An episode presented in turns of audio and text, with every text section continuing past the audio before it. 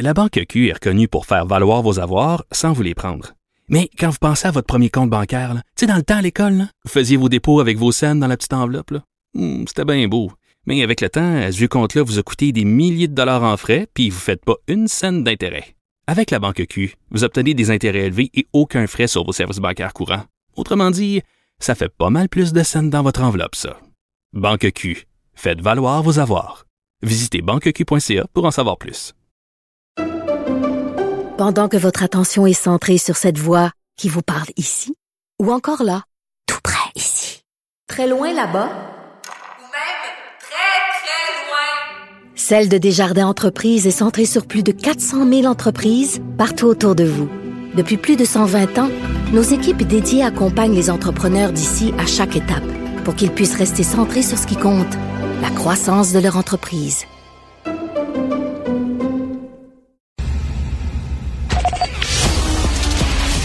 Les vrais enjeux, les vraies questions. Les affaires publiques n'ont plus de secret pour lui. Mario Dumont. On se parle beaucoup de ce temps-ci du français, de la place du français. La question se pose aussi en Ontario.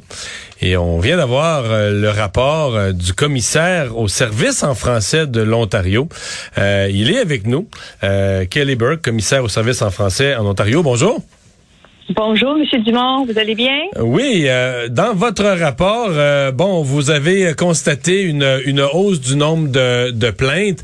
Euh, comment vous l'expliquez?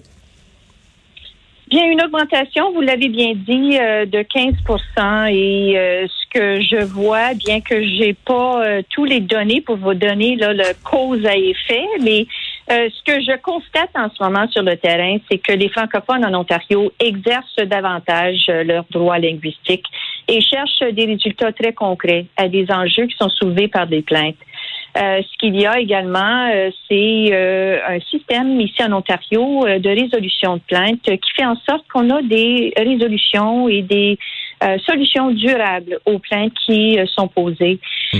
chose certaine, la pandémie a beaucoup contribué à l'augmentation, je crois, étant donné que euh, la pandémie nous a présenté, disons, une occasion de euh, mettre en lumière euh, les failles dans le système en Ontario et c'est ce qui nous a permis davantage d'envoyer message au gouvernement vis-à-vis des services en français.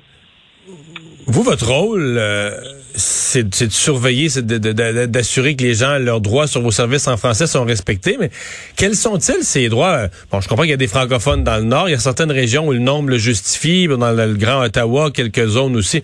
Mais il y a des grands coins de l'Ontario où très, très, très peu de gens, pour pas dire personne, parle français. Est-ce que, euh, est-ce que, est-ce des, régions ou des sous-régions où il y a des services en français garantis? Est-ce que partout en Ontario, un citoyen a le droit à des services en français, même là où peu, très, très peu de gens parlent français? La loi sur les services en français en Ontario a une portée euh, très large et qui touche en particulier les régions désignées dans la province. Alors, euh, c'est là où on retrouve euh, à l'intérieur de cette loi-là les obligations qui renforcent, disons, le devoir de la part du gouvernement de fournir les services en français dans ces régions-là.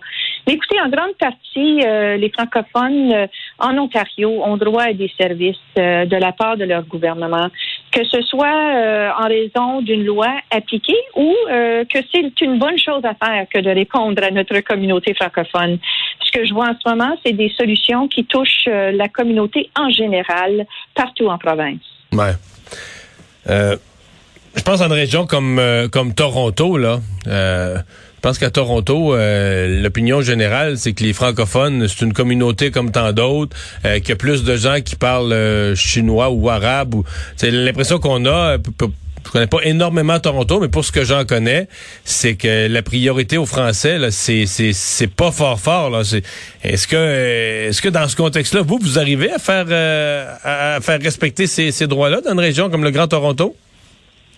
Euh, comme commissaire au service en français, j'ai de multiples rôles euh, et en particulier la surveillance euh, de l'application de la loi sur les services en français, mais la promotion des droits linguistiques, l'éducation et je conseille le gouvernement vis-à-vis comment il, il doit faire la prestation de services en français, pas seulement dans les régions désignées, mais aussi partout en province, y compris les grandes villes comme Toronto, Ottawa, London. Euh, la loi a euh, beaucoup euh, d'influence vis-à-vis la réaction que le gouvernement peut apporter à ses obligations en vertu de cette loi-là. Les, est-ce que le gouvernement est, réceptif quand vous arrivez euh, les droits d'un citoyen francophone ont été bafoués. Vous arrivez au gouvernement ontarien, vous arrivez au gouvernement Ford, euh, ils sont réceptifs à quoi? Donner les services. Dans certains cas, est-ce que dans les régions, il y a le personnel francophone ou le personnel bilingue pour donner les services à français? S'il faut en embaucher, sentez-vous que vous avez une, une fois constaté la plainte, que vous avez une réponse gouvernementale?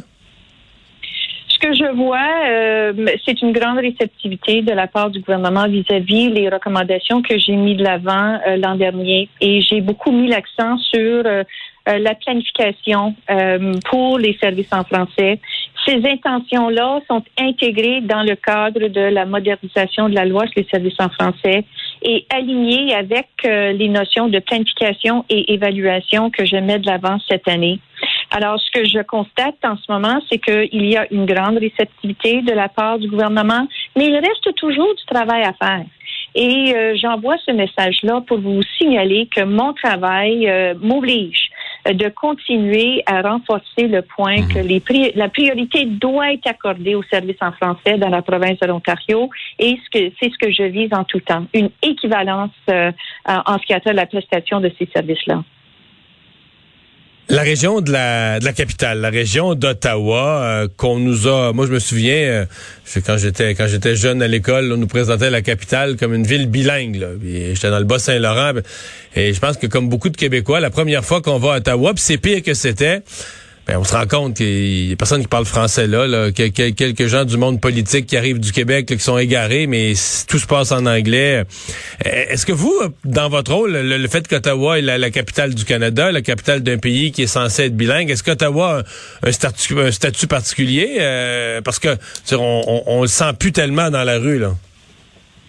Alors, la ville d'Ottawa, c'est une ville euh, à caractère bilingue euh, et reconnue comme étant, euh, disons, avoir ces compétences, ces qualités-là de, de bilinguisme. ce qu'il y a de mon côté auprès de la ville d'Ottawa, c'est un partenaire qui résout des cas avec nous. Euh, pour trouver la, formule magique, disons, pour bien desservir sa population francophone. La ville d'Ottawa a une politique sur les services en français et nous, euh, avec euh, le bureau d'ombudsman en Ontario, on a un droit de regard sur l'application de sa politique. On a un très bon lien avec la ville d'Ottawa et le maire Watson. En ce moment, on trouve des solutions à des questions qui touchent les services pour les francophones dans la région d'Ottawa. Si on vous écoute, ça va bien le français en Ontario? Tout le monde collabore, tout le monde répond favorablement.